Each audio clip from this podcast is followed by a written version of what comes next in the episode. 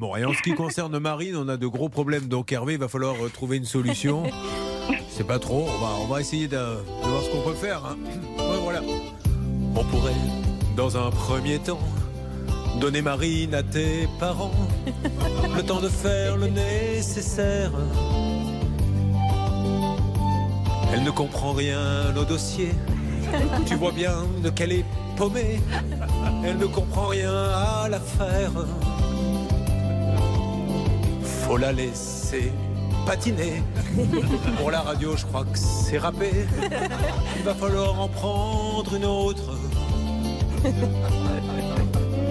Et en attendant, c'est Charlotte qui va se taper tous les dossiers avec son vieux pull usé. Bon, allez, écoutez, j'ai essayé de vous faire un état des lieux de ce qui se passait ce matin en direct. Voilà, vous en savez plus.